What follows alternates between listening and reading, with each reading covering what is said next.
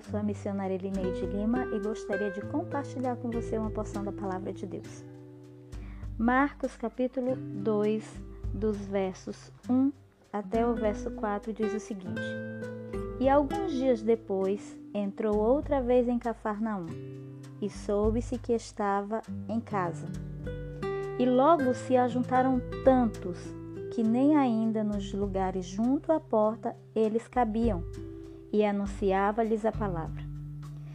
E vieram ter com ele, conduzindo um paralítico trazido por quatro.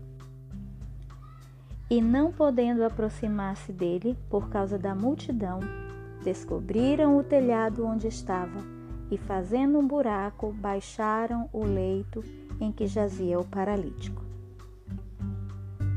Você já parou para pensar no verdadeiro significado de amizade? Não o significado do dicionário, mas o significado real para você. Para você, o que significa ser amigo de alguém? Quando eu penso em amizade, eu entendo que não dá para ser amigo de todo mundo.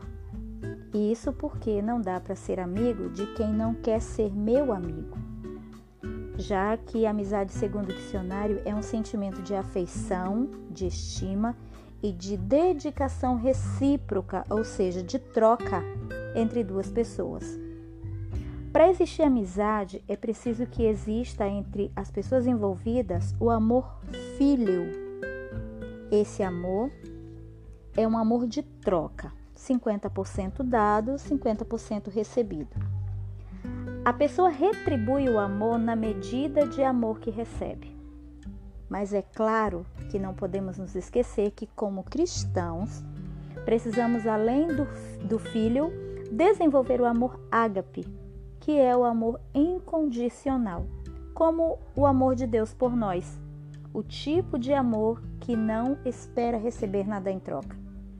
Esse é o amor que devemos ter pelo nosso próximo, ou seja, por todas as pessoas. Amizade é outra coisa. A palavra amigo aparece muitas vezes na Bíblia. Entre os versículos mais conhecidos estão Provérbios, capítulo 17, versículo 17. O amigo é sempre leal, mas na hora da dificuldade ele se torna mais que um amigo ele passa a ser um irmão. A versão mais conhecida desse versículo diz assim: Em todo tempo ama o amigo e na angústia se faz um irmão.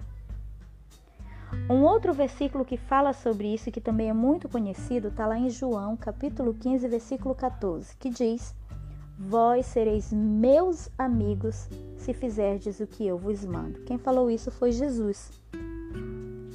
Agora, voltando para o nosso texto, quem são seus verdadeiros amigos?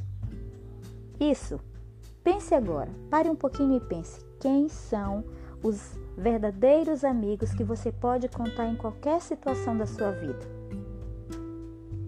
Amigo de verdade, de verdade mesmo, é aquele que te aproxima de Deus, não aquele que te afasta dele.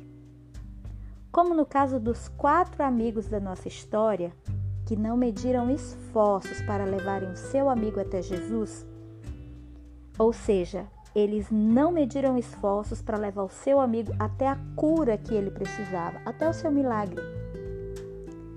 Talvez aquele paralítico nem tivesse tanta fé assim de que ele iria receber a sua cura, mas os seus amigos o ajudaram, levando-o até Jesus.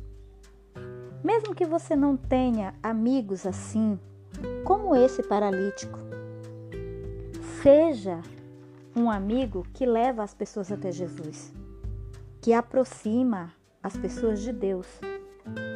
Seja o amigo que você gostaria de ter. E não se esqueça, para ser amigo de Jesus, é preciso obedecer a sua palavra. Deus abençoe a sua vida, em nome de Jesus.